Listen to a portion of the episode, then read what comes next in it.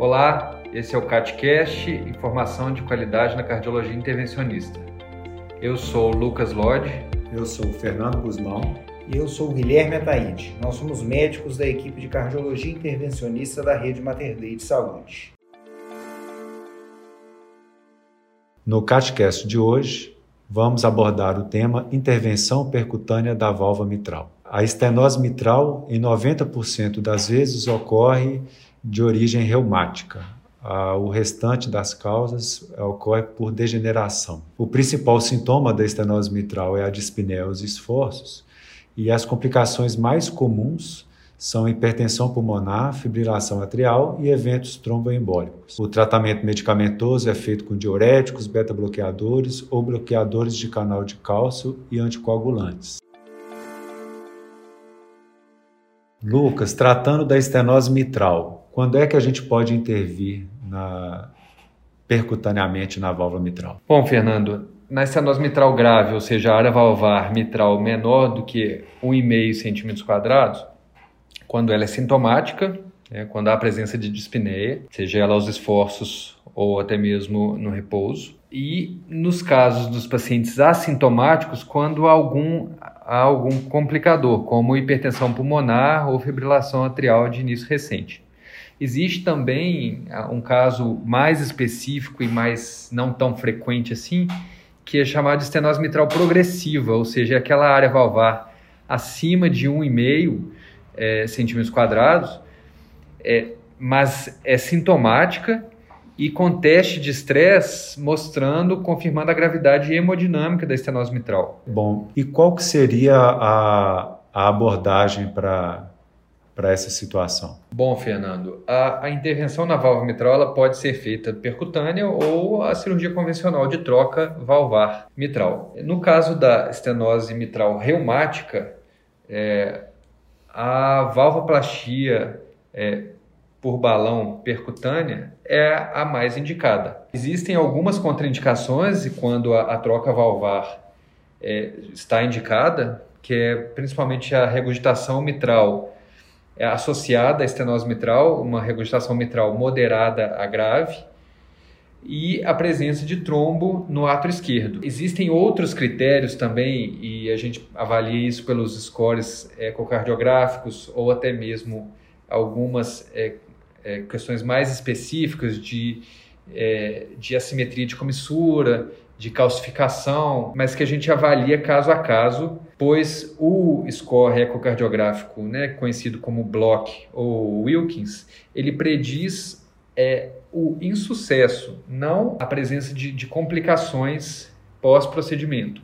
Então é muito mais importante a gente avaliar caso a caso é, do que simplesmente pôr um ponto de corte no score ecocardiográfico, por exemplo, menor do que 8. A gente pode, né, tem segurança de fazer até scores de 10 quando em pacientes de mais alto risco. Nosso grupo é, tem bastante experiência com a, com a valvoplastia é, mitral percutânea por balão e nós vamos deixar aqui na, na descrição algumas referências também do nosso grupo né, nas publicações. Isso é na, na situação reumática, né? E, e na condição de causa degenerativa, o que, que a gente tem de opção? Bom, Fernando, é, na estenose mitral degenerativa, geralmente acontece uma calcificação do ânulo mitral, um mecanismo fisiopatológico bastante diferente do que a gente observa na valvopatia reumática. O balão de Noé, ele basicamente atua abrindo as fusões comissurais que acontecem no processo reumático. E isso não acontece no processo degenerativo. Portanto, a valvoplastia mitral por balão, nesse caso, ela não está indicada. No caso da estenose mitral degenerativa, o tratamento de eleição é a cirurgia, frequentemente a troca valvar mitral. No entanto, recentemente, alguns trabalhos têm sido desenvolvidos no sentido de implantar uma prótese na posição mitral por via percutânea. Esse procedimento, obviamente, é um procedimento que ainda está em fase inicial de estudos clínicos, não há grande evidência em estudos randomizados desse tipo de terapêutica, mas existem vários trabalhos e séries de casos publicados mostrando eficácia do procedimento, segurança com taxas de sucesso técnico bastante elevadas, acima de 70%, e também resultados de follow-up de médio prazo bastante satisfatórios, com uma hemodinâmica valvar bastante adequada, mesmo após cerca de 12 meses do procedimento. É claro que, naturalmente, pela falta de follow-ups mais longos e de trabalhos metodologicamente mais robustos, esse procedimento ele só estará indicado naqueles pacientes que têm um risco cirúrgico proibitivo ou extremamente elevado, após o caso ter sido bastante discutido em Heart Team na instituição.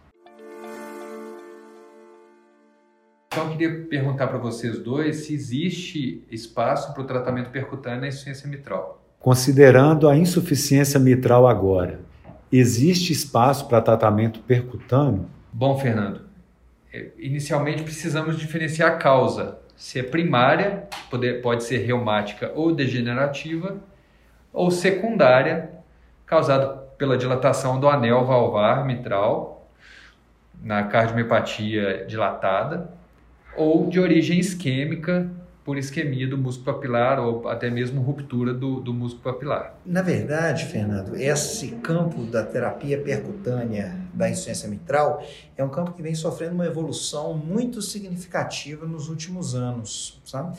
A, a diferenciação, como o Lucas comentou, da etiologia da insuficiência mitral é fundamental na determinação de qual é o tratamento que a gente pode dispor é, percutaneamente. Então, no caso especificamente da insuficiência mitral primária reumática, existem hoje muito poucas opções que podem ser utilizadas para o tratamento percutâneo. Via de regra, o tratamento é feito através da cirurgia, mesmo porque frequentemente são pacientes mais jovens em que o risco cirúrgico realmente é mais baixo e a melhor opção é normalmente a troca valvar mitral mesmo, porque a válvula já está muito é, danificada realmente.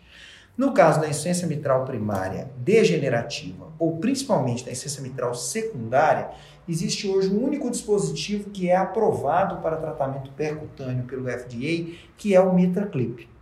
O MitraClip ele já foi bastante estudado, inclusive em grandes estudos randomizados e meta-análises, e hoje a gente tem definido uma posição bastante interessante para ele na terapia desses pacientes.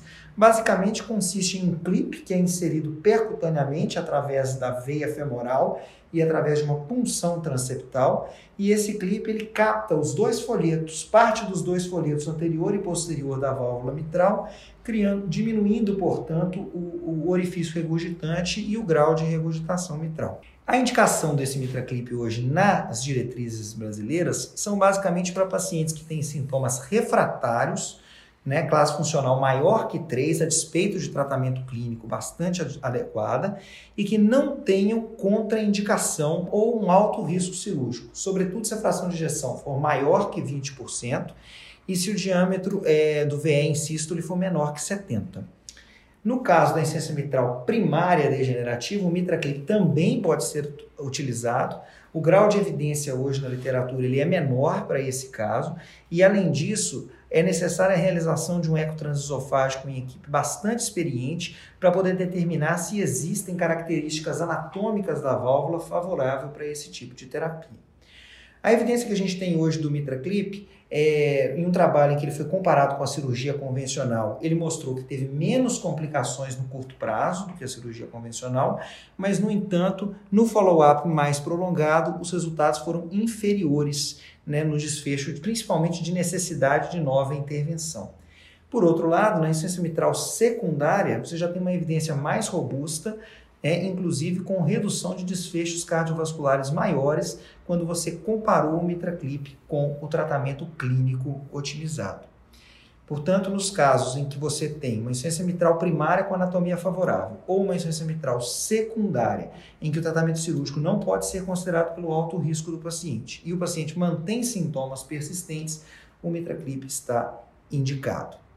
No caso especificamente de outra opção onde a gente pode também lançar mão no tratamento percutâneo, é no caso do paciente que já tem uma cirurgia prévia de troca valvar mitral com prótese biológica nessa posição e ela está degenerada. Nesse caso, você também pode implantar próteses por via percutânea. Hoje, os maiores séries de estudos são realizadas com as mesmas próteses balão expansíveis que são implantadas na posição aórtica e você tem cerca de várias séries, totalizando mais de mil pacientes, que mostraram que esse implante ele é factível, seguro e tem uma eficácia bastante interessante mesmo num follow-up de médio prazo.